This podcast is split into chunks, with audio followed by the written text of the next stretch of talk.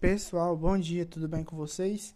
A gente vai hoje para mais uma série do nosso podcast Escapando Fedendo em Biologia Celular. No episódio de hoje, a gente vai trazer assuntos referentes à mitocôndria e respiração celular. Desse modo, a gente vai fazer um apanhado geral sobre o assunto, as principais teorias que embasam o conteúdo e a gente vai trazer um pouquinho explicando sobre cada parte desse processo que é tão importante para todos os seres vivos da Terra.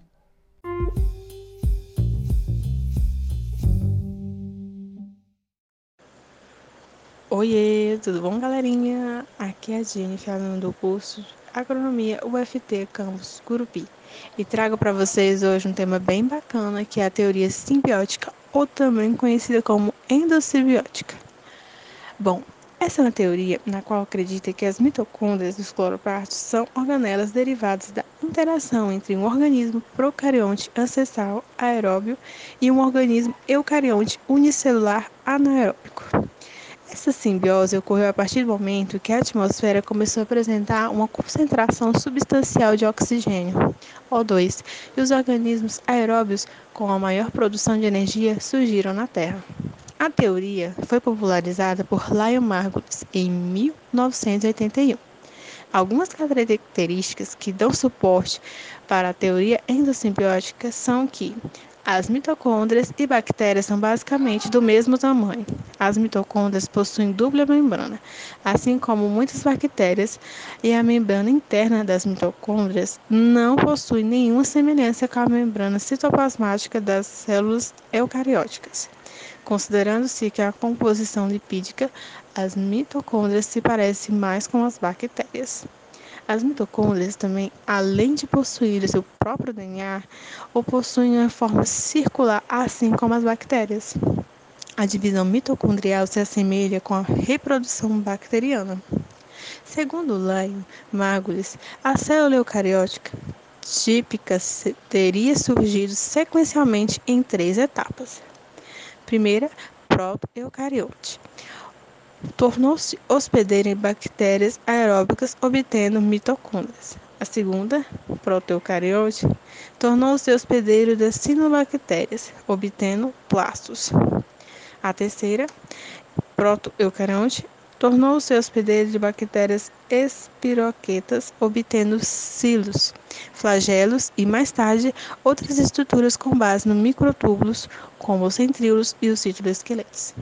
Bom, aqui foi um pouco sobre a teoria endossimbiótica ou simbiótica. Obrigada.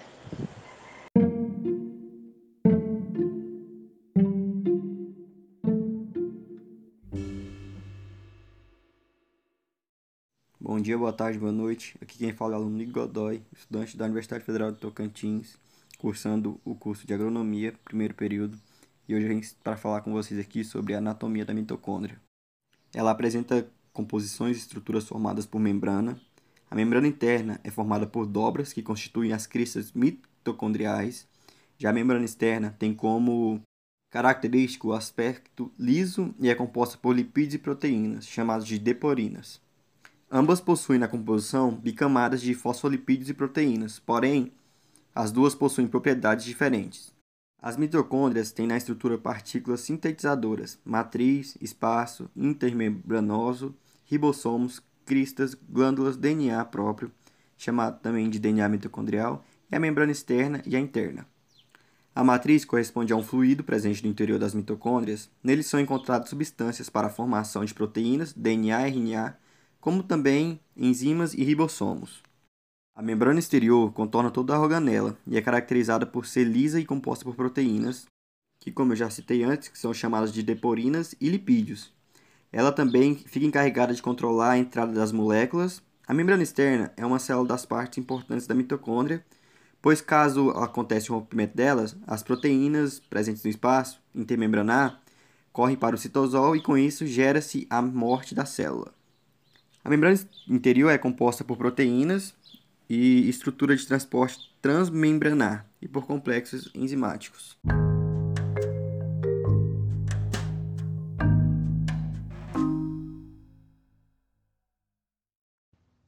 Bom dia, tudo bem? Meu nome é Pedro Henrique Afonso Silva, eu sou estudante de Engenharia Agronômica pela Universidade Federal do Tocantins e hoje eu estou aqui para falar um pouquinho com vocês a respeito de glicólise.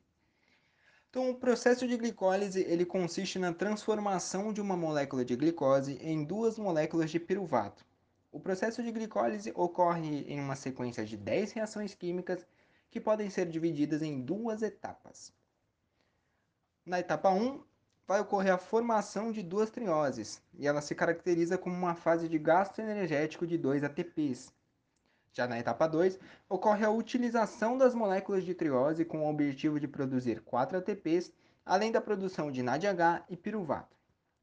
Agora eu vou falar para vocês um pouquinho mais aprofundado a respeito dessas 10 reações para deixá-los um pouquinho mais informados. Então a primeira reação, essa etapa ela tem por finalidade adicionar um fosfato na molécula de glicose no carbono de número 6, dando origem à molécula glicose 6-fosfato. Isso impede que a molécula de glicose retorne para a corrente sanguínea, ao mesmo tempo em que ela direciona para que ela possa ser usada em meio intracelular. A segunda reação Bom, a segunda reação. Nesta etapa do processo, a molécula de glicose 6-fosfato sofre ação da enzima fosfoglicose isomerase, sendo transformada no isômero frutose 6-fosfato. Já na terceira reação, a frutose 6-fosfato sofrerá a ação da enzima fosfofrutocinase, a qual promove a fosforilação da frutose 6-fosfato com gasto de ATP, transformando-se na frutose 1,6 bisfosfato. Já na quarta reação, essa etapa é mediada pela ação da enzima aldolase, a qual promove a quebra da molécula da frutose 1,6 bisfosfato em duas trioses, formando a dihidroxiacetona fosfato e o gliceraldeído 3-fosfato. Aqui finaliza-se a primeira etapa da glicólise, caracterizada pelo gasto de ATP.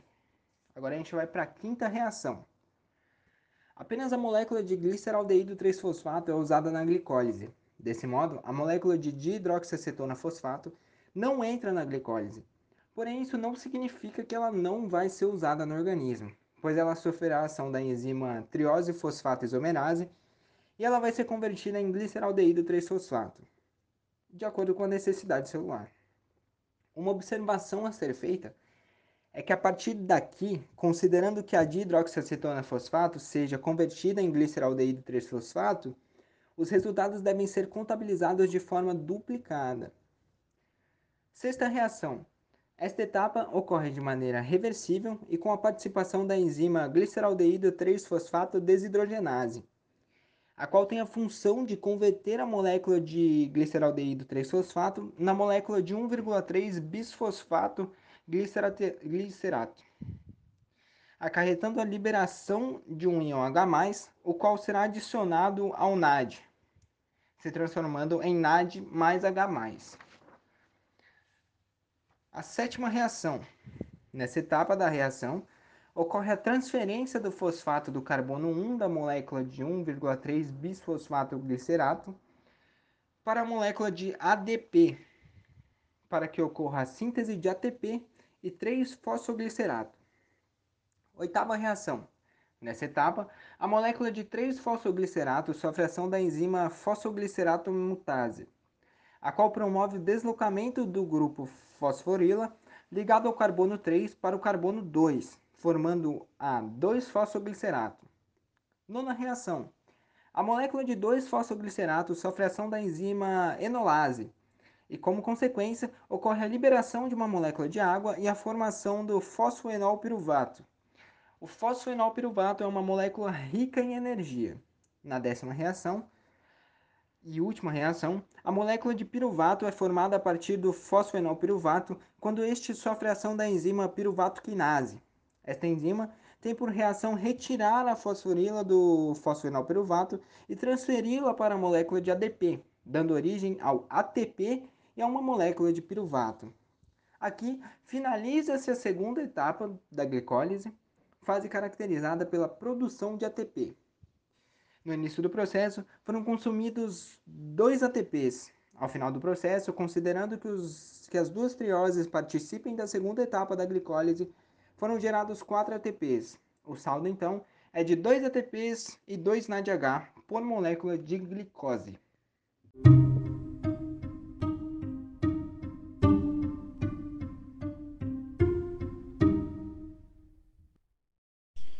Pessoal, tudo bem? Eu me chamo João Vitor, sou acadêmico do primeiro período do curso de Agronomia da Universidade Federal do Tocantins e eu vou comentar um pouquinho acerca do ciclo do ácido cítrico. O primeiro passo do ciclo de Krebs ele é uma etapa preparatória que se inicia com o piruvato e, como citado anteriormente pelo meu colega Pedro, o piruvato é resultado da glicólise e consiste na transformação da molécula de glicose em duas de piruvato. Para iniciar o ciclo do ácido cítrico, é necessária a atuação da enzima complexo piruvato desidrogenase, que vai oxidar o piruvato, e nesse processo vai gerar uma molécula de carbono e outra de NADH. Desse modo, o acetil-CoA ele vai possuir dois carbonos, e após ocorrer o processo de oxidação do piruvato, podemos dar início no ciclo de Krebs. No início desse ciclo, o oxalacetato, que é uma molécula que possui quatro carbonos, ela vai se ligar com a coenzima A, que é a molécula que possui dois carbonos, formando um composto com seis carbonos chamado de citrato. O citrato ele vai sofrer desidratação pela enzima aconitase e irá se tornar isocitrato. Na próxima fase, o isocitrato é oxidado em alfa-cetoglutarato pela enzima isocitrato desidrogenase e nessa reação ocorre a geração de uma molécula de NADH mais H+, e uma molécula de carbono através da conversão do NAD+. O alfa-cetoglutarato ele é quebrado mais uma vez e será catalisado pela enzima alfa-cetoglutarato desidrogenase e nesse processo será gerado mais uma molécula de carbono e ocorrerá a redução de NAD+, em NADH mais H+, formando o succinil com a enzima A, que possui quatro carbonos. A partir dessa parte, não há mais perdas de carbono. A molécula de succinil-CoA ela será catalisada pela enzima succinil-CoA sintetase, onde será liberada uma quantidade de energia suficiente para a síntese da molécula de um GTP, que é o trifosfato de guanosina. Após a succinil-CoA ser catalisada, ocorre a geração do succinato e a ação da enzima succinato desidrogenase sobre a molécula de succinato, que formará o fumarato. Nessa fase, ocorrerá a redução de um FAD+, para FAD-H2. Na próxima etapa, ocorre um processo de hidratação do fumarato através da ação da enzima fumarase, que irá adicionar uma molécula de água gerando o malato. Na última etapa do ciclo do ácido cítrico, o malato ele vai sofrer a ação da enzima malato desidrogenase e será reduzido mais uma vez um NAD+, para NADH mais H+. Consequentemente, isso vai gerar uma molécula de oxalacetato, que por sua vez irá continuar esse ciclo tão importante no processo de respiração celular. É, o saldo do ciclo de Krebs, a gente tem que levar em consideração que isso que eu acabei de mostrar para vocês foi contabilizado apenas para uma molécula de piruvato. E a gente sabe que uma molécula de glicose gera dois piruvatos. Desse modo, a gente pode concluir que uma molécula de glicose ela tem dois ciclos de Krebs. O ciclo final, desse modo, ele tem que ser multiplicado por 2. Portanto, se em um ciclo a gente tem 3 NADH, 1 FADH2, 1 GTP e duas moléculas de carbono, a gente sabe que ocorre dois ciclos para uma molécula, a gente tem que contabilizar da seguinte forma: multiplicar esse ciclo por 2, vai ficar desse, desse modo. 6 NADH mais 2 FADH2, 2 GTP e duas moléculas de carbono, sendo o saldo final da, do ciclo de Krebs.